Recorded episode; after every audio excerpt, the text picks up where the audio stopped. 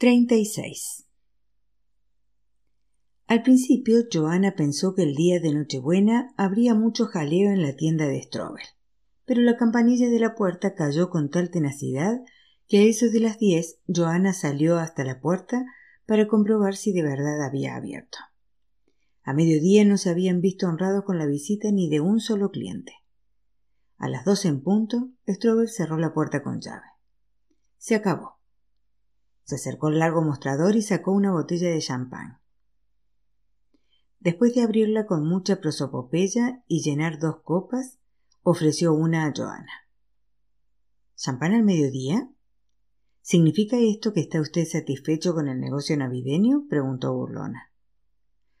Como después cada uno de nosotros se irá por su camino, no nos queda más remedio que brindar ahora. Aunque sus copas apenas se rozaron, el eco del cristal resonó largamente. Y en lo que respecta a tu segunda pregunta, sí, estoy satisfecho. Más que satisfecho incluso. Strobel volvió a brindar por Joana. Ella tomó unos sorbos de su copa. Pues si no hay nada más, le deseo buen viaje y. dijo antes de intentar recoger su abrigo. Su bolsa con los regalos estaba ya preparada en la entrada, pero el intermediario le cerró el paso. No tan deprisa, querida. Todavía no has recibido tu regalo de Navidad. Claro que lo he recibido, sonrió confundida. ¿O es que los cinco marcos extras que había en el sobre de mi paga no eran un regalo? Strobel hizo un gesto de desdén. Dinero. Una pequeña atención merecida, nada más. Pero un auténtico regalo es mucho más valioso que el dinero. Puede ser un símbolo de algo, puede tener poder u otorgarlo. Puede abrir mundos o destruirlos, según y cómo. Sonriendo le entregó un paquete que contenía con toda seguridad un libro. Veo que no sabes qué pensar de mis palabras, pero creo que mi regalo hablará por sí mismo en cuanto lo veas. Dicho sea de paso, es el libro que te prometí hace una eternidad. Recordarás nuestras conversaciones sobre mujeres dominantes y hombres a los que eso le gusta. Joana no conseguía recordarlo. Déjame que te diga unas palabras más al respecto. Tantos aspavientos por un libro, pensó Joana malhumorada. Creo que su regalo hablará por sí mismo, ¿no? Joana miraba enojada a Strobel. El fabricante de pizarrines saldría ese día más temprano de lo habitual. Esperaba que no se marchara sin ella por culpa del vanidoso Strober. Él exhibió una de sus extrañas sonrisas. Tienes razón. De hecho, las palabras sobran. El libro será una revelación para ti. Strobel cerró la tienda detrás de Joanna de buen humor. Aún disponía de dos horas hasta que lo recogiera el carruaje que había pedido. Tiempo suficiente, por lo tanto, para pasar revista al año transcurrido. Se sirvió otra copa de champán y brindó por sí misma. Tenía todos los motivos para celebrarlo. Su negocio era más floreciente que nunca y podía viajar a B siempre que se le antojase, pues sabía que con Joana su tienda estaba en las mejores manos. El champán bajó frío por su garganta. Sí, desde que Joana estaba con él su vida había mejorado mucho. Se felicitó de nuevo por la sabia decisión de relacionarse con ella en un plano puramente profesional. No es que ese día le encontrase menos atractiva que antes, pero le bastaba conjugar un poco con ella. Por eso le había regalado las memorias del marqués de Sade. Soltó una risita. Se moría de impaciencia por saber lo que Joana pensaba de ese tipo de libros. Pero con eso volvía a agotarse su interés por ella. Y estaba bien que así fuera. Nadie lo sabía mejor que él. ¿Cómo decía tan acertadamente el dicho? Uno tenía que abrir el apetito en casa y luego comer fuera. O era al revés. Sea como fuere, reservaría sus apetitos para su estancia en B. Ardía en deseos por comprobar los progresos de los trabajos de reforma de la casa que él contribuía a financiar con una aportación considerable. A juzgar por los planos que le habían enviado, el viejo edificio se estaba convirtiendo en una auténtica joya. Sí, un ambiente adecuado haría aún más placenteras sus visitas a B. suponiendo que eso fuese posible. En Nochebuena, el abeto que Mary había encargado a Paul el muecas inundó con sus esplendorosas luces toda la habitación. Mary distribuyó de manera uniforme por el árbol las cuarenta y ocho bolas, colocó entre ellas las velas y esparció el resto del polvo de vidrio por las ramas del abeto a modo de copos de nieve. El resultado fue fascinante. El aroma de las velas de cera de abeja al calentarse las envolvía y contribuía sobremanera a que pareciera un momento mágico. Es sencillamente increíble. Ni en toda mi vida he visto algo tan bello. Joana, con lágrimas en los ojos, se acercó a Mary y le abrazó. Aunque en realidad debería echarte un buen rapapolvo, agregó enseguida. Cuando pienso en lo que podría haber pasado. Se volvió hacia Peter, que también admiraba la obra de arte de Mary. Vamos, di algo le instó. Es que me he quedado pasmado. La obra de Mary sencillamente me deja atónito. Peter sonrió. En todo este asunto solo hay una cosa que me enfada, que no hayas acudido a mí. Ponerse ante la llama sin experiencia alguna. Podría haber sucedido algo muy grave. En eso Johanna tiene razón. ¿Lo ves? Por eso mantuve la boca cerrada, porque sabía de sobra que tú te opondrías a mis propósitos, respondió Mary con tono mordaz. Me imaginaba que como hombre no te gustaría nada que una mujer se atreviera a acercarse a vuestra sacrosanta llama. Peter torció el gesto. No te he visto nunca tan acalorada, pero tu indignación te ciega un poco. Yo desde luego no te habría apartado de la llama. ¿Por qué iba a hacerlo? Es cierto que ninguna mujer lo ha intentado antes que tú, pero en realidad, ¿por qué no van a soplar vidrio las mujeres? Y ya que tienes tantas ganas de hacerlo, al menos habría podido ponerte al corriente. Mary le dio la razón arrepentida. La próxima vez, si no estoy del todo segura, acudiré a ti, prometió solemnemente. ¿La próxima vez? preguntó Peter. ¿La próxima vez? repitió Joanna. Pero, ¿acaso te propones volver a soplar vidrio? Mary rió. Por supuesto que sí. Esto solo ha sido el comienzo. Para celebrar ese día la familia se reunió en el salón que se usaba en raras ocasiones, ubicado en el piso superior de la casa. Todos llevaban sus mejores atavíos, lo que en el caso de los Heimer significaba que todos vestían de negro como si estuvieran en un funeral. Con su vestido de color burdeo, cuyas mangas se adornaban con volantes de color salmón, Ruth se sentía como un ave del paraíso entre un montón de cuervos. Por un momento sintió que no le apetecía entrar. Nadie parecía haber pensado en ventilar antes la habitación. Olía a vejez y a polvo. Ese olor desencadenó en ella una extraña sensación. Hacía justo un año que había pisado por primera vez esa estancia, concretamente el día que Wilhelm le pidió que empaquetase los regalos de Navidad para Eva y los demás. Cuánto había envidiado a Eva su polvera y qué decepcionadas se sintieron sus hermanas y ella cuando el viejo les regaló una simple fuente con manzanas.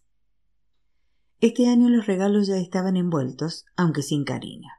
Descansaban en fila, unos al lado de los otros, sobre el aparador barnizado del marrón oscuro. Ruth comprobó de una ojeada que también este año figuraba el nombre de Eva en la mayoría de los rótulos. ¿Y qué más da? pensó altanera. De todos modos, el mejor regalo lo llevaba ella en su seno, y con gesto amoroso acarició su vientre henchido. Thomas se unió inmediatamente a los demás, deslizándose sobre el sofá para participar en el juego de dados. Ruth se sentó en una butaca. Su respaldo duro y derecho le apretaba la espalda que le molestaba bastante desde hacía unos días.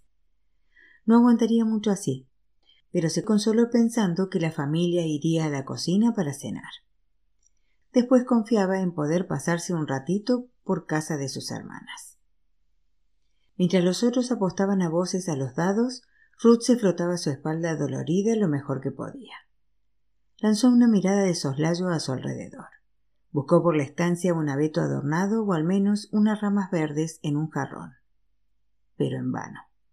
Al fin y al cabo, alguien tendría que haberse molestado en traerlo constató que los Heimer le habían contagiado su falta de imaginación, ese día se le antojaba imposible imaginar que alguna vez hubiera deseado adornar esa habitación.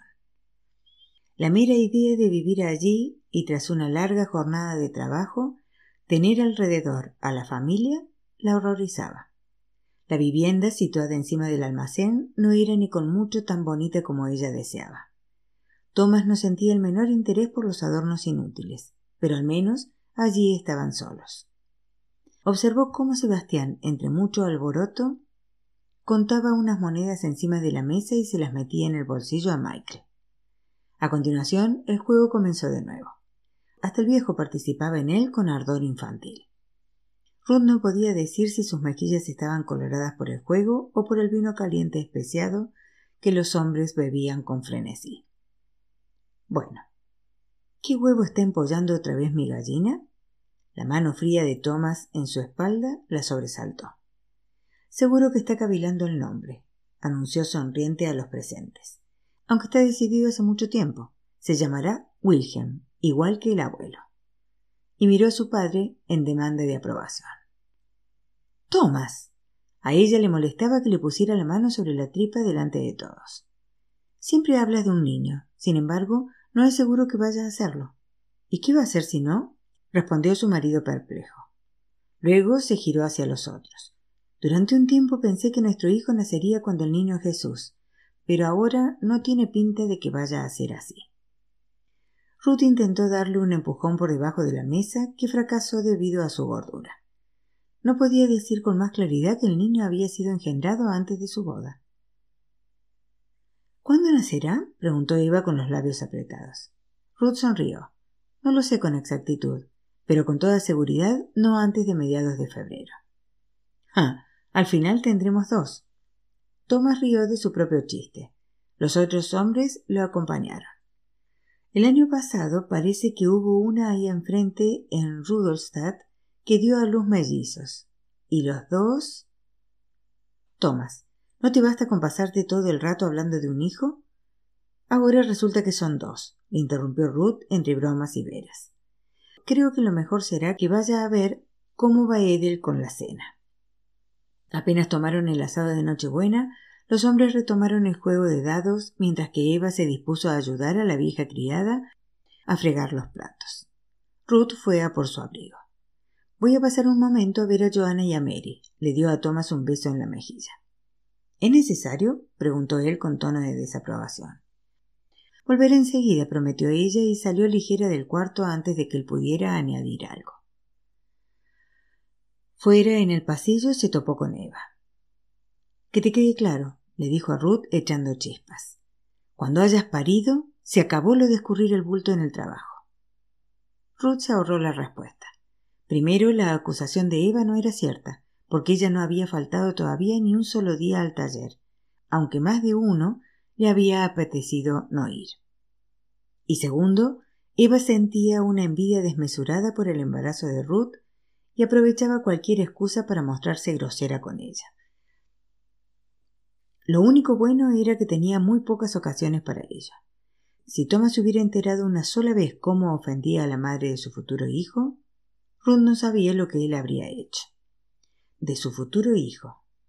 Ahora estaba cometiendo la misma falta que con tanta frecuencia reprochaba a Thomas.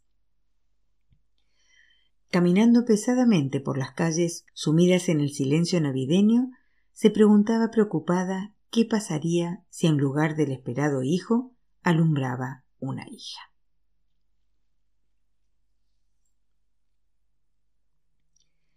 Treinta y siete. Si la Nochebuena del año anterior había sido extremadamente parca, en la de éste, bajo el espléndido árbol de Navidad de Mary, había un nutrido número de paquetitos. Los tres esperaban a Ruth para abrir los regalos. Después de que ésta se sentara y todos preguntaran por su estado de salud, nadie quiso esperar más. Los primeros regalos que habían que abrir eran los de Peter. Durante un momento solo se oyó el crujido del papel. Seguro que es algo para el bebé, dijo Ruth mientras luchaba con la envoltura. Joanna tomó su paquete. ¿Y si así fuera? Pensó en sus propios regalos para Ruth. Todo ropa de bebé. ¿No te gustaría?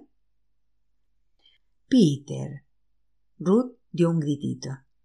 No parecía haber escuchado la pregunta de Joanna. Esto no puedo aceptarlo. ¿Es que te has hecho rico de la noche a la mañana? Boquiabierta sostuvo en alto un estuche. Colocado sobre seda de color rosa se veía un cepillo de pelo, un peine y una lima de uñas. Joana comprobó de una simple ojeada que todas las piezas tenían el mango de plata finamente cincelada. Siempre he deseado algo así. ¿Cómo lo has sabido? Conozco a mis chicas Steinman y pensé que seguramente recibirías bastantes regalos para tu bebé de todos los demás. Gracias. Muchas gracias. Ruth estaba radiante. Cuando lo vi a Thomas, el pobre se ha sentido la mar de desdichado por lo mucho que ha tenido que cavilar con mi regalo. ¿Y qué te ha regalado? quiso saber Joanna, que recordaba demasiado bien la falta de imaginación de Thomas en la Nochebuena anterior. Una estola de lana. Marrón. Ruth esbozó una mueca jocosa. No es precisamente el color que yo habría elegido, concluyó encogiéndose de hombros. Peter. se oyó de nuevo. Mary no fue capaz de decir nada más. Fascinada, hojeaba un grueso libro encuadernado en tela. Lo cerró a disgusto y lo sostuvo en alto para que todas pudieran leer el título. Manual de diseño artístico. Dios sabe que no habrías podido encontrar nada mejor para Mary. Joanna estaba admirada. Los regalos de Peter no solo eran valiosos, sino que habían sido elegidos con mucha sensatez.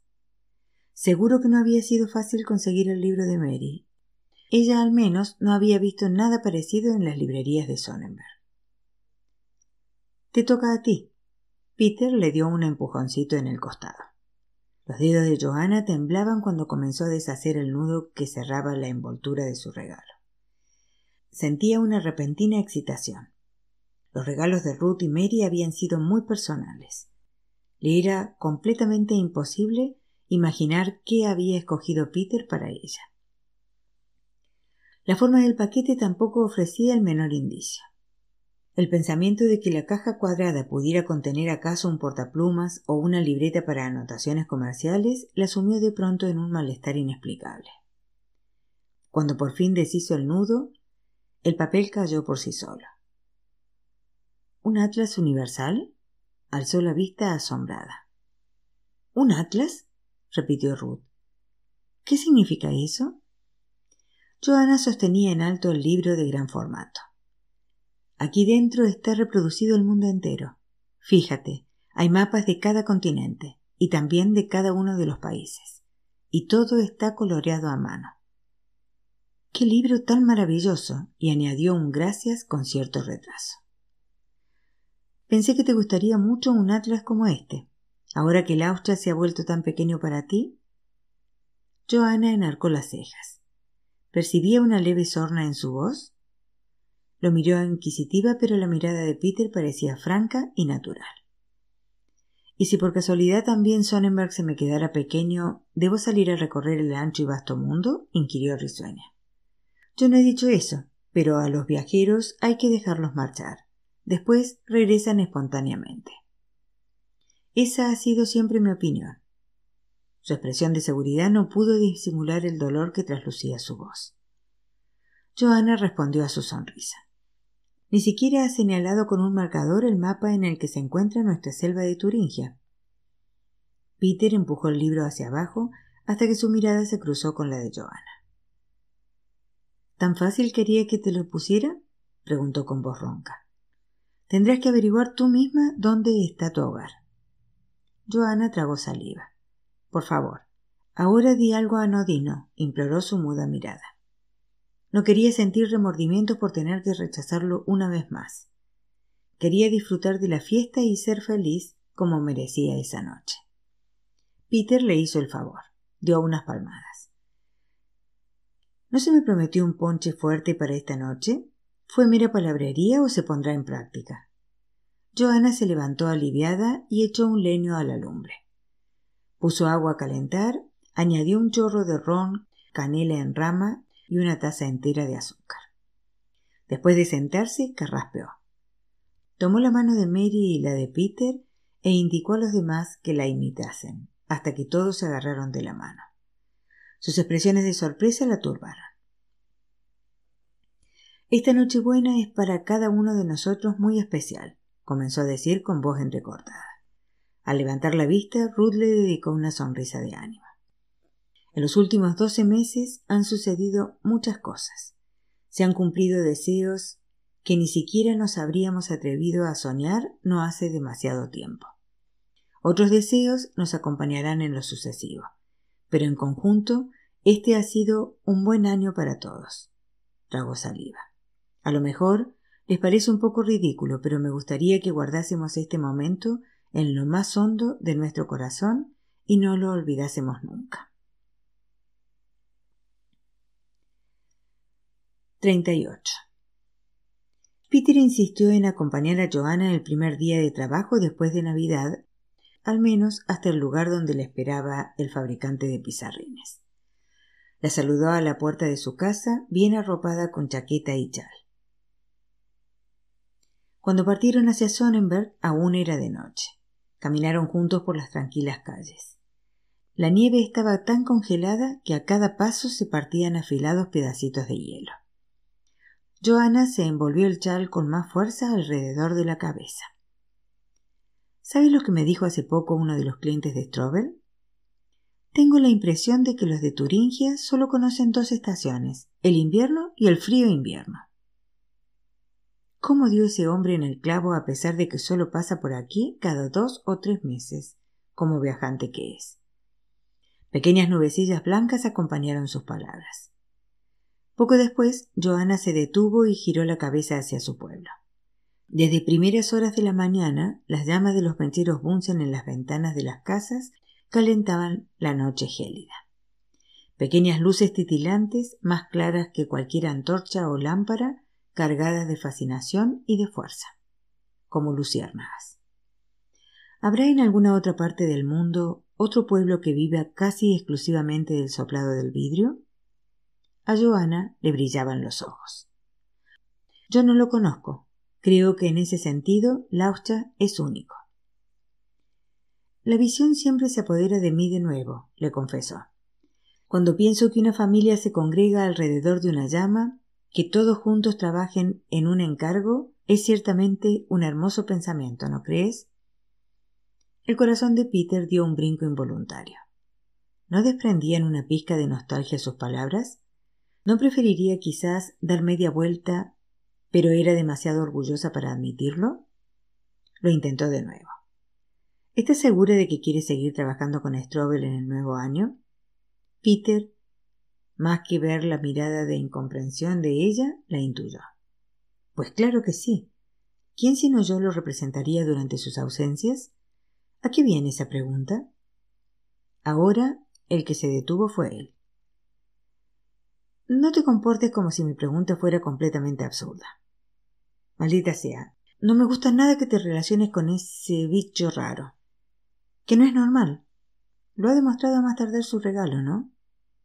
El simple hecho de recordarlo le enfurecía. Joanna había abierto el regalo de Strobel sin el menor recelo, mientras Mary y Ruth atisbaban curiosas por encima de su hombro.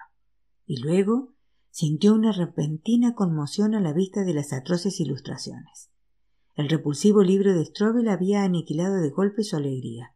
El resto de la Nochebuena lo había pasado con una desenvoltura forzada. Joanna le tiró de la manga obligándolo a caminar de nuevo. Oye, no te alteres tanto. Que es un bicho raro ya lo sé. La única explicación que se me ocurre es que él no miró antes ese libro. A lo mejor se lo regalaron y él me lo ha regalado a mí. Eso sería muy típico de él. No es la primera vez que me regala una pieza de muestra que ya no le sirve.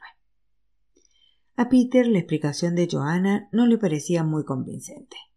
Pieza de muestra, resopló, si todo el libro está dedicado claramente a las perversiones. Una cosa así no llega a tus manos por casualidad. Johanna suspiró. Apretó el paso como si quisiera huir de él. Peter se apresuró para no quedarse atrás. Johanna, vente conmigo. Mis animales de vidrio me están dando bastante dinero, así que ya no soy el pobre diablo de antes.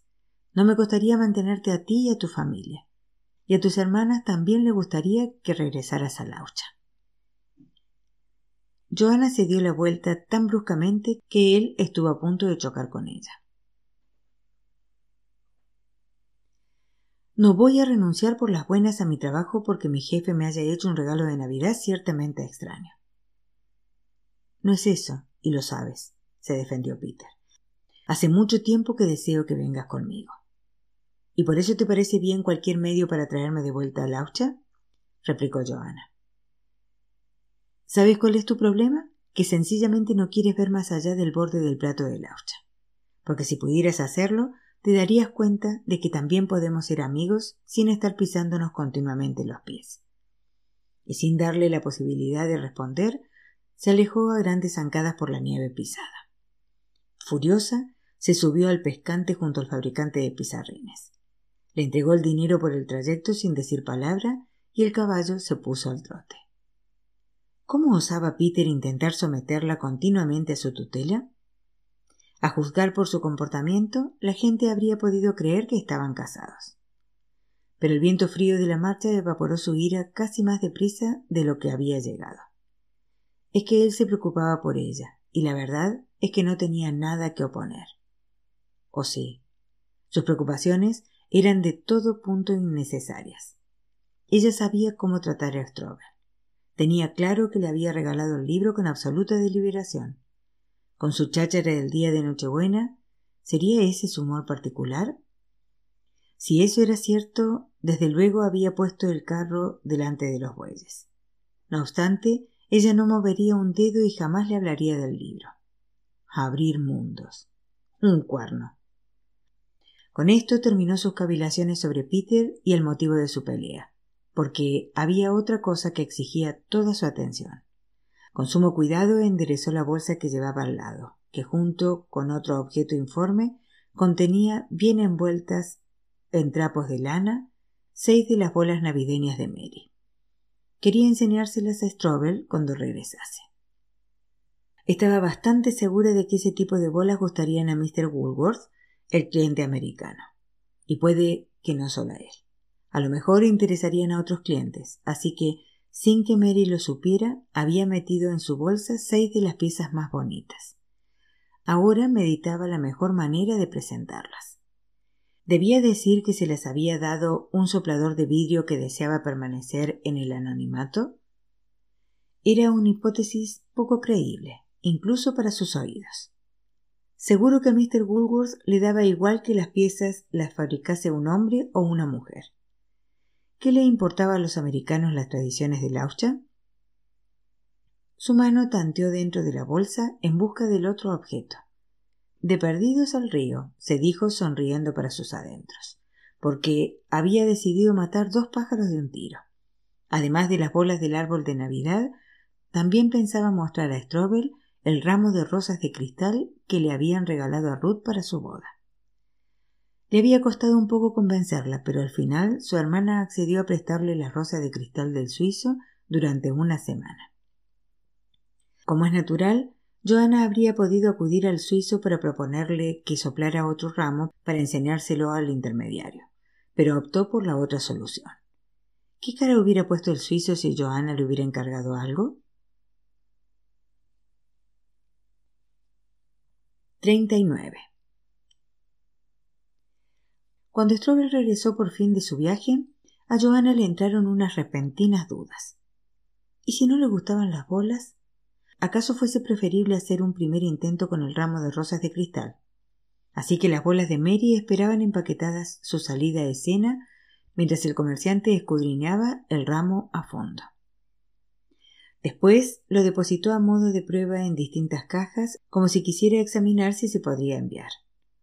Joana sabía que ese era el punto débil de las rosas de cristal. Ella misma había sudado la gota gorda para transportar el delicado objeto desde Laucha hasta Sonnenberg. Sin decir palabra, Strobel pergeñó con mano ágil un boceto. Joana sonreía socapa. Él terminó y levantó la vista. ¿De quién dices que es el ramo? De Carl Frein, el suizo. ¿Y no sabe que has traído aquí las flores? Joana puso los ojos en blanco. Si ya le había dicho antes que el suizo no sabía nada de su suerte. Con forzada tranquilidad contestó. Es una pieza única, pero estoy segura de que a cambio de un precio adecuado el suizo estaría dispuesto a fabricar un número importante de piezas. Y no dudo que a los clientes de las grandes ciudades sobre todo les gustaría mucho un adorno de cristal tan refinado como este. Otra muda inclinación de cabeza. Puede que tengas razón, la miró con dureza. Solo hay un problema. Joana receló. Su tono no le gustaba nada. Lo conocía demasiado bien. Siempre que Strobel se disponía a negociar con un pobre e ingenuo soplador de vidrio un precio desvergonzadamente bajo, utilizaba aquel tono. De ahí su sorpresa cuando él se volvió súbitamente y dijo He cambiado de idea. Estas rosas no me sirven para nada. El embalaje sería demasiado caro. Puso el índice sobre sus labios arrugados y frunció el ceño malhumorado. Además, pensándolo bien, incluso me parecen cursis, carentes de gusto y de elegancia. Fuera con ellas, fuera, fuera. Y le hizo una seña de que se marchara. Joana tuvo la sensación de haber recibido unos golpes sordos en la espalda. Con mano floja asió el ramo. Habría dado cualquier cosa por conseguir dar una respuesta mordaz en ese instante. Como usted diga, respondió con voz metálica. Envolvió el ramo en silencio y lo devolvió a su bolsa junto a las bolas de Mary. Por nada del mundo se las enseñaría a ese que las tacharía de basofia, decidió en ese mismo momento. Puede que el comerciante tuviera un mal día, o que no le gustaran de verdad las rosas de cristal. Sin embargo, Joana, frunciendo el ceño, habría podido jurar que por dentro Strobel casi temblaba de entusiasmo. Los días siguientes no le dejaron tiempo para continuar analizando el extraño comportamiento del intermediario, porque poco después del año nuevo llegó a la tienda un grueso sobre con estampillas americanas. Joana, que atisbaba por encima del hombro a Strobel mientras lo abría, reconoció en el acto el fino papel comercial de color cáscara de huevo encabezado por un diamante verde con una W inscrita. La carta procedía de Mr. Woolworth. Strobel sonrió. Dice que los objetos de vidrio de Laucha se vendieron solos y que les debe una magnífica campaña navideña. Maldita sea, siguió leyendo ahora con el ceño fruncido. Este año no vendrá en mayo, sino a finales del verano. Por eso me pide que le remita los documentos necesarios para hacer su pedido por escrito. El intermediario meneó la cabeza. Muy típico de ese americano. Como si yo tuviera aquí montones de esos documentos. ¿Se imaginará lo laboriosa que es su elaboración? Después de todo lo que me ha contado usted de ese hombre, supongo que eso le da completamente igual. Joana rió. Renegando, Strobel se sentó a continuación a la mesa y copió gran parte de sus muestrarios. En perfecto inglés escribió descripciones, garabateó recomendaciones y comentarios personales al margen de los dibujos o resaltó especialmente algunos artículos enmarcándolos en rojo.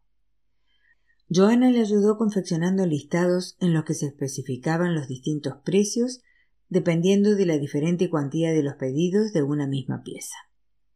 A Strobel no le hacía mucha gracia enviar por correo esos documentos. Contenían demasiada información que no debía caer en manos de nadie. En el competitivo mercado de juguetes y artesanía, cada mayorista guardaba con enorme sigilo su escala de precios, sus descuentos y sus ofertas especiales. La mayoría se negociaba cara a cara, es decir, directamente entre el cliente y el intermediario. Pero ¿Qué remedio le quedaba? Woolworth era un cliente demasiado importante para ignorar sus deseos. Siguió un intenso intercambio epistolar entre Sonnenberg y Hamburgo. Allí, en la ciudad del gigantesco puerto desde el que se envía a todo el mundo los productos de Sonnenberg, la empresa americana tenía una oficina que remitía toda la documentación directamente al hombre de negocios. A Joanna le resultaba increíble lo poco que tardaba en responder Woolworth a cada uno de sus escritos, hasta que Strobel se lo explicó. Solo los dibujos y fotografías se enviaban a América por mar, lo que gracias a los nuevos vapores con sus mejores hélices de propulsión costaba mucho menos del tiempo que se habría necesitado un par de años antes. Sin embargo, las listas de números y todos los escritos llegarían a América por otra vía, concretamente la telegráfica. Joana escuchó con incredulidad cuando el comerciante le habló del cable submarino que había entendido desde Europa hasta América y por el que se transmitían impulsos fuera lo que fuese eso. Pese a lo fantástico que sonaba todo, debía de funcionar, pues no habían transcurrido ni siquiera cuatro semanas del año y llegó a casa de Strobel un grueso sobre de color pardo que contenía un pedido. Apenas un cuarto de hora más tarde se oyó el estampido del corcho de una botella de champagne, y Joana se sintió ya algo tambaleante por la mañana temprano, pero casi tan alegre como el comerciante. Después, durante todo el día, Strobel llevó consigo en su chaleco el grueso fajo de papel tarareando sin cesar y se mostró amable con personas a las que hasta entonces no había dedicado ni una inclinación de cabeza a modo de saludo.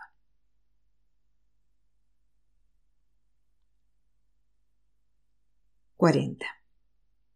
Las semanas posteriores fueron turbulentas, tanto en Laucha como en Sonnenberg. Ruth dio a luz una hija sana, a la que bautizó con el nombre de Wanda. Mary pasaba la mitad de la noche ante la llama de gas y Joanna se sintió como una hada buena. Gracias a Woolworth tuvo que rellenar un montón de pedidos para los sopladores de vidrio de Laucha, los fabricantes de muñecas de Sonnenberg y otros artesanos. Al cabo de más de un año conocía a cada familia por su nombre, a la mayoría incluso en persona, y sabía que en muchas escaseaba el salario y el pan. Colaborar a que su destino mejorase un poco la colmaba de felicidad. Pocos meses antes le habría enfurecido que no figurase entre ellos un nombre concreto, el de Peter Mayenbaum. Tosudo como una mula, Peter seguía llevando sus animales de cristal a uno de los comerciantes menores que no tenía ni con mucho los buenos contactos de Strobel, pero para entonces aceptaba su obstinación con indiferencia. Sin embargo, no estaba preparada para que algo aniquilara de golpe su alegría por el gran pedido. Cuando le quedaba por rellenar apenas una docena de notas, tropezó con una línea del pedido de Woolworth. Rosas de cristal, tres docenas de ramos de siete rosas cada una. Color carmín. Precio de venta 3,8 marcos.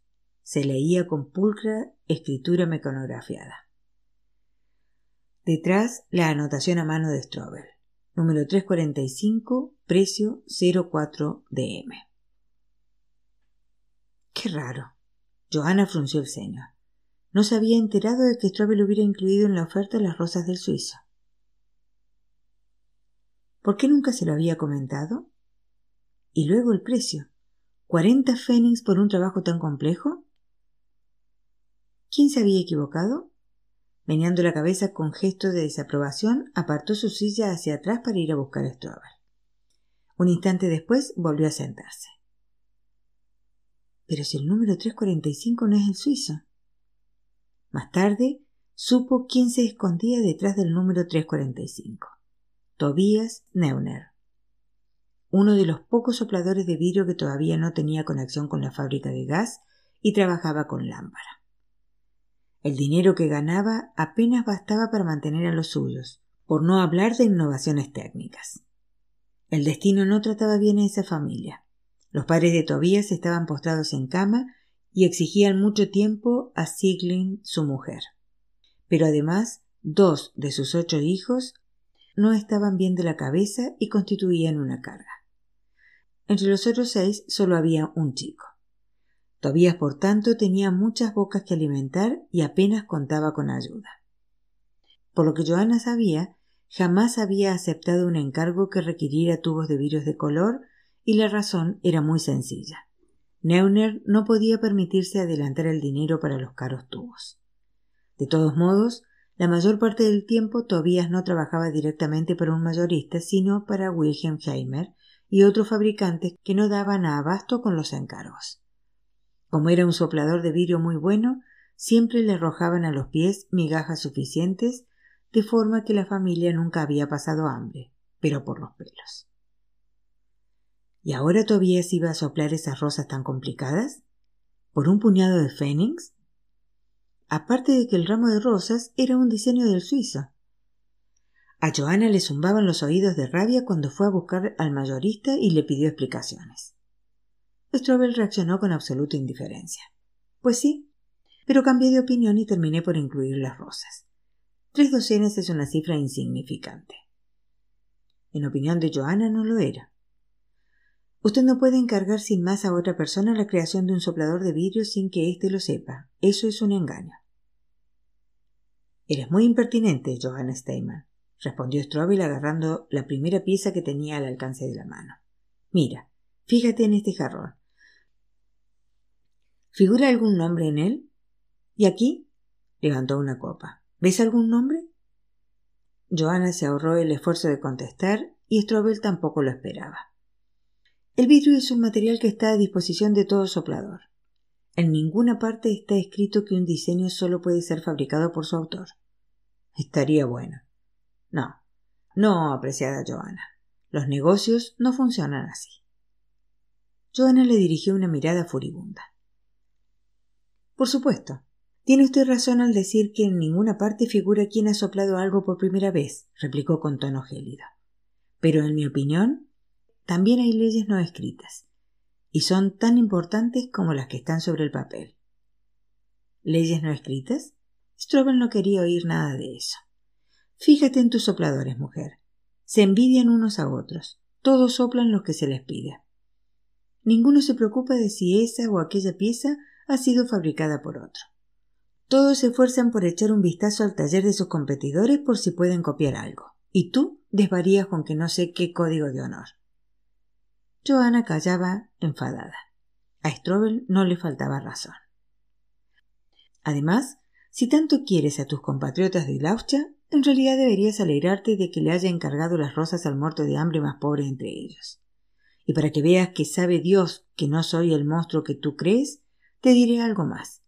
Voy a adelantar a Neuner el dinero para los tubos de color. ¿Qué dices a eso? ¿Eh? Strobel parecía deleitarse con la expresión de amargura de Johanna. Ahora se había acalorado. Y una cosa más. El suizo no se va de vacío. Sale muy beneficiado con sus bolas para el árbol de Navidad. Evidentemente, Johanna habría podido aducir en ese momento que sabía muy bien lo que se escondía detrás de su gran magnanimidad. Explotación, pura explotación. Ningún soplador de vidrio que pudiera permitírselo habría aceptado realizar un trabajo tan esforzado por cuarenta ridículos fénix. Para eso había que estar tan desesperado como Tobias Neuner. Aparte de que no todos conseguirían hacer los capullos de rosa afiligranados, eso ella lo sabía de sobra. Pero no dijo nada más. Strobel había explicado con toda pulcritud sus razones, y Johanna lo conocía lo suficiente para saber que se atendría a ellas. A partir de ese día contempló la gestión comercial de Strobel con ojos más críticos. En el fondo sabía, ya antes de entrar a trabajar con él, que era un hombre de negocios duro, siempre dispuesto a cargar la guerra de precios entre los mayoristas sobre las espaldas de los fabricantes. A lo mejor había que comportarse así para tener éxitos, se decía.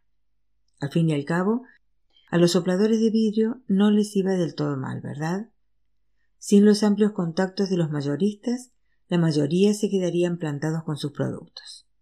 Ella siempre había defendido estos argumentos incluso frente a Peter. Y a pesar de que éste no se cansaba de resaltar que trabajaba para un usurero, la admiración de Joanna por el talento comercial de Strobel, por sus conocimientos de inglés y de francés, por su mundología, y sus aptitudes como vendedor incluso habían aumentado en el transcurso del último año. Su único consuelo tras el poco honroso incidente fue el hecho de que no le había podido reprochar que las bolas de Mary fueran un bollo. Seguramente también le habría robado la idea. Y ese mero pensamiento era tan espantoso que Johanna no quiso seguir dando vueltas sobre el asunto. Mary le habría matado, seguro.